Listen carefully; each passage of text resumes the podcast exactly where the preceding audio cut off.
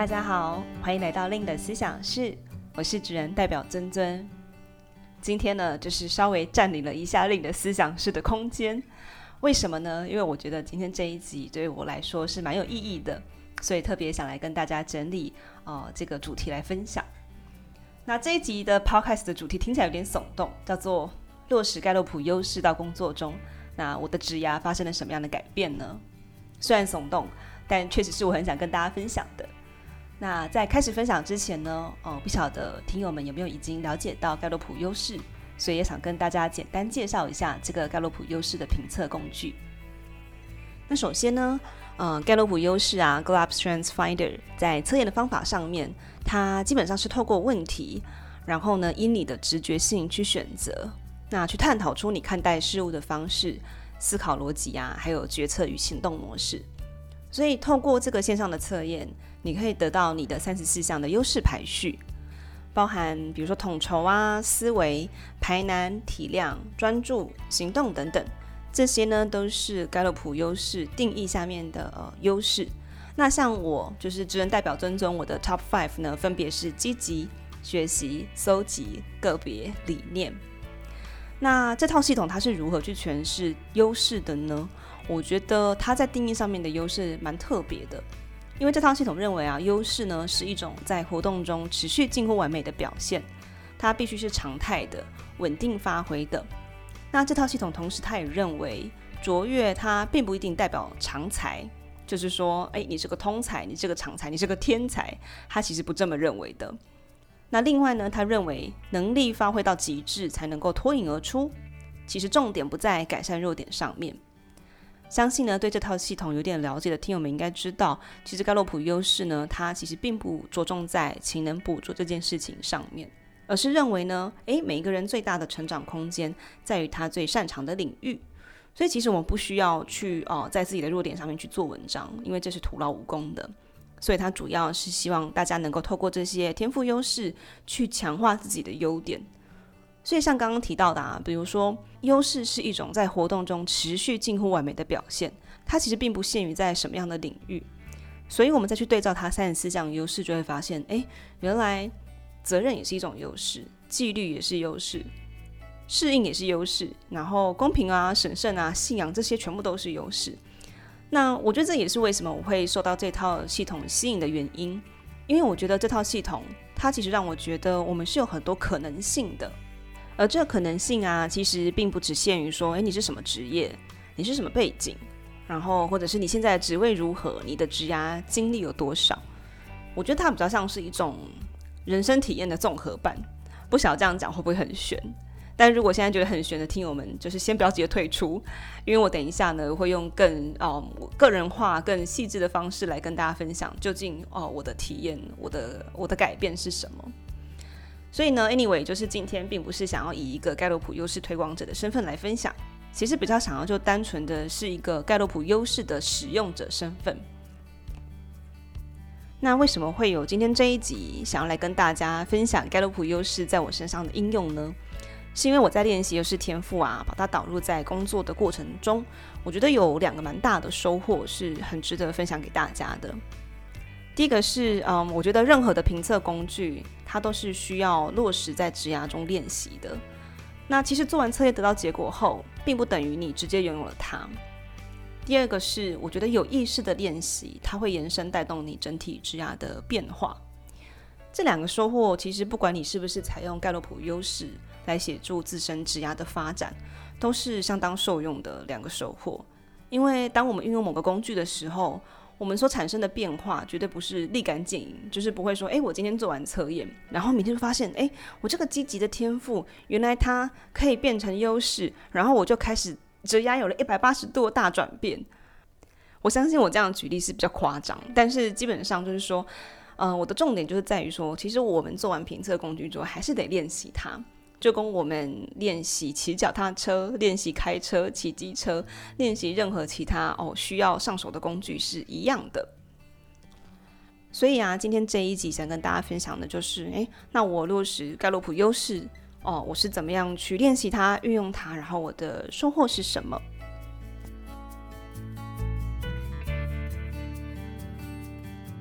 那首先想来跟大家分享我第一个重大收获的感触和来由，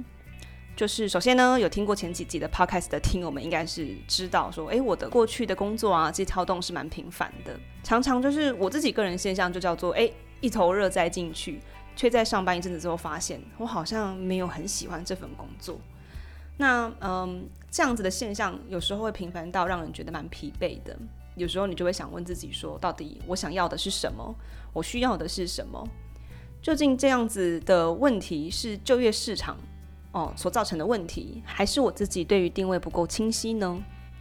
那像这样子的症状啊，其实我自己治疗的经验上面，我的感觉是一开始你可能觉得它只是一个小小的擦伤，就不是很在意。但是久了之后，你会发现，诶，你的履历上好像布满大大小小的淤青。其实这样子不是想要恐吓大家，就是觉得啊，一直换工作，好像就是这个履历就很不堪入目。因为这只是我个人的想法跟经验啦。因为每个人毕竟哦经历过的事情不太相同，所以就请大家听的时候把它听作嗯是职人代表尊尊的一个经验跟想法来看待就好，就也不用过度解读或者是觉得很恐慌这样子。总之呢，我觉得有很多过去的经验或者它产生的连锁效应，你是真的很难透过具体的事件去分析出前因后果。因为一件事情为什么会走到这个地步，它可能是很多综合性的，可能是嗯你自己的决定，有可能是别人给你的建议，有可能真的就是市场上的问题啊。所以我觉得像这样子的感受，就是我自己对于这种一直换工作疲惫的感受。我认为它的前因后果是很难言传的，是很综合性的。不过我自己深深相信的就是说，这些我经历的职压议题，它的解方或者是解答，其实就在自己的身上。很多时候，过去我在选择职业的时候，其实也并没有什么样的人去强迫我，或者是也没有人说，诶，你一定得这样选才符合主流的价值。但我自己可能就是给了自己的限制。或者是我不自觉就是受到某一些工作的吸引，那其实我自己是蛮想要了解这部分，那就是究竟我如果想要改正这件事情，我可以再去做什么样的行动？所以后来呢，我就加入了令教练带领的优势工作坊，然后呢，透过测验结果知道自己的 Top Five，那当然是加上有优势教练的解析嘛，所以嗯，在课程当中，我真的是有一种拨云见雾的感觉。就是当下的想法是说，诶，原来过去的种种选择都是有原因的。那听到这边会不会有人觉得说，嗯，这是一种算命的东西吗？或者是很虚无缥缈的东西？因为有些人会觉得盖洛普优势听起来很心灵导向，但我自己觉得啊，这是取决在你获得了这份盖洛普报告之后，你到底是怎么去延伸应用的。所以呢，这边很重要，我要说三次。就是评测工具对你的意义取决于你怎么使用它。好，乘以三，自己想象。那总之呢，如果你是把评测工具的结果当做参考用，它可能就是一份报告而已。对你来讲，你做完这份报告，你没有任何其他的觉察或者是改变，或者是说你上完课之后，诶，报告就是放在旁边，那它就尘封在那儿，回忆就停在上课那两天。那你确实去很难去做有意义的行动。所以呢，回到我自己的职涯经历，跟我刚刚第一点想要分享的嘛，我在看到这份报告之后，我觉得，嗯，过去那些比如说频繁跳动的所给我造成的一些困扰或者是一些疑问，我觉得我开始能够去接纳，而且能够去理解，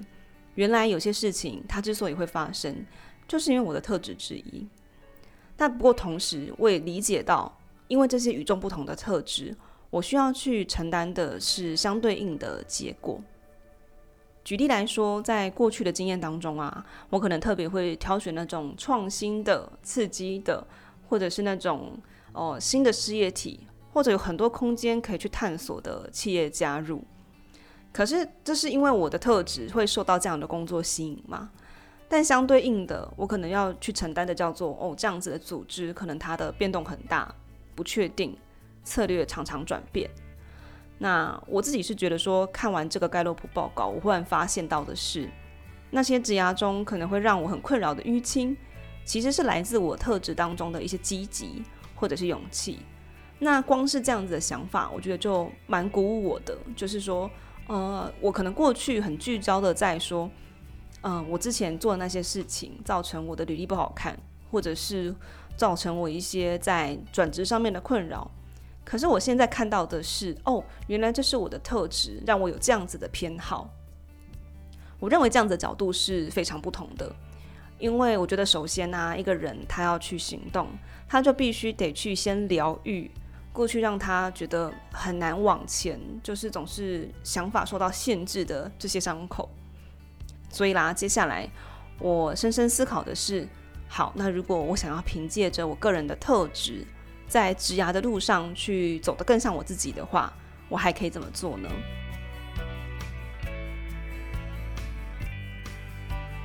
那这边就想跟大家分享到我自己的一个做法。首先呢，我会先去调整心态。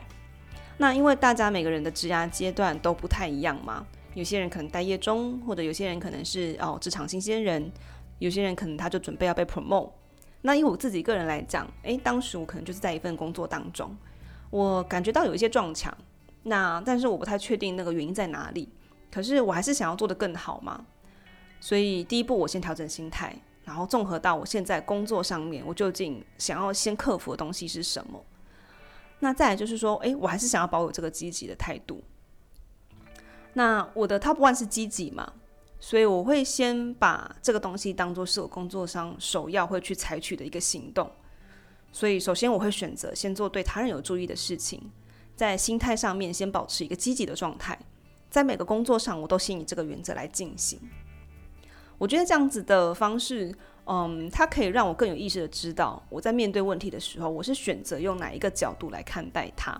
那我反而觉得啊，给这样子的角度一个标签，或者是给他一个命名，对我来讲反而是舒服的。好，那刚刚分享到的是我的方法嘛。那接下来啊，这一年当中，我是怎么样去有意识的去练习呢？那我自己是没有做笔记或者是学习记录这种具象化的练习方式。不过以我个人而言，我是蛮着重在提醒自己那个优势的一体两面。因为我觉得，其实看好的那一面啊，看优势、看天赋那一面是容易的，我们很快就可以把它连接到过去我们的职涯中的成功经验，这对我们来讲是轻松的。可是事实上啊，我觉得蛮重要的一点是，那那些相对伴随而来的影响呢，就是这些影响，如果说真的会让我们造成枝桠上面的一些困扰的话，我也必须去提醒自己。所以啊，在这一年当中啊，只要我意识到，哎，好像开始有那个阴暗面悄悄的从那个墙角渗透出来的时候，我就会去提醒自己。举例来说好了，我自己个人是对于学习空间的这件事情很执着，所以像我自己的外在外形的表现，可能就是哦，我急着想要了解更多更广的知识啊，哦，如果没有新的 input，我就很枯竭、很焦虑这样。就会很担心，哈，是不是有什么事情我不知道？那我还可以学些什么？可是同时啊，我也必须要提醒自己的，叫做，诶，那学习空间的定义是什么呢？我有没有办法去改变这个定义？比如说，有些人的学习就是叫做专业知识上的学习。那如果说我今天把这个学习空间的定义延伸得更广，它可能可以延伸到的是我对于人的学习。事件的学习，或者是说在现在这个公司上面管理层面上的一个学习，那我觉得透过像这样子一次一次的提醒，然后一次慢慢的去调整自己在工作上的心态，我确实觉得，诶，我可能在焦虑的时候，我有一个新的方法可以去处理它，而不是让它一直放在这边，然后去影响我工作上的心态啊，或者是我职涯上面的选择。那另外一个呢，我在这一年当中也会去练习的，叫做个别。那我运用这个优势的练习是刚刚好借接到我新的工作项目上面，因为新的工作项目上面我会需要去有一些客服哦的处理，或者是说工作坊上的协助带领。那像运用个别这个优势的时候啊，我就可以去观察，嗯，那像现在这样子的客户，他其实在想些什么？他需要的服务是什么？然后我可以怎么样提供给他比较好的服务或者是方案？那实体的工作坊，我觉得更就是一个很好去练习的地方，因为我可以看到本人嘛。所以像在协助代理工作坊的时候，我就会去看，诶，这个学生他会不会需要一些呃帮助？比如说他需要助教去帮他解释一些困惑啊，或者是引导他跟其他的工作坊的学生互动。所以也刚好有这样子新的工作项目进来，我就可以开始来慢慢的实验一下个别这样子的优势可以为我带来什么样的积极的效应。那我自己的收获是觉得蛮好的，因为我会有意识的运用它当做是我这个工作上首要的目标嘛。那所以当我拥有这个优势的时候，我觉得蛮具体的。你可以想象一个国王嘛，或者是一个皇后，她手上有了权杖的时候，那个方向性就会非常的明确。那最后到底这一年间，它延伸带动我整体质押上面的什么样的变化呢？我觉得有三个很重要的是我想分享给大家的。第一个是我会开始觉得，自己是有选择的，不是被动的。因为我其实自己没有很喜欢那种冥冥中注定，或者说哦，这就是我的个性，我改变不了的那种那种想法啦。我比较希望自己是有选择权的，我可以很有意识的，我可以知道我要什么，不要什么，什么适合我，我需要什么样的空间，我想和什么样的人相处跟互动。这样的掌握权其实蛮帮助我在调整或者是校正自己的生活方向吧。因为我觉得盖洛普优势啊，它不仅仅是运用在职涯上面，其实生活上面也是会有影响的，而且是正面的影响。那第二个我觉得收获比较多的部分，是我开始发现阴影的事物，它其实也有好的一面，我不会再去过度悲观的去看待。因为前面有提到啊，就是我以前都会觉得说啊，那是擦伤，那是职涯上的淤青哦。我一直换工作，我觉得心里很不舒服。我觉得别人不晓得会怎么样去评价我。可是现在我会发现，哎，其实这些是由我的特质延伸而来的成果。那我觉得这样子也挺好的，因为我就不会再把那些过去的经历看得好像是一无是处，而是它造就了现在的我，而我也接受我自己是这样。然后最后一个收获是。我发现呐、啊，我有一个新的诠释方式，可以去分析我遇到的人事物。那这个新的诠释方式，我觉得挺有趣的。你可以把它想象成，它是你自己跟内心对话的时候，你会去阐述的一种语言。你就会在心里面默默的想说：“嗯，今天我会有这样子的反应呢，原来是因为我的某某特质在发挥作用。”或者是你会感觉到对方。他在思虑某些事情的时候，好像有特别偏向哪一个特质的感觉。因为盖洛普优势，它其实就是一个换位思考的工具嘛。那我们面对自己的时候，当然是比较认识自己的一些思考模式。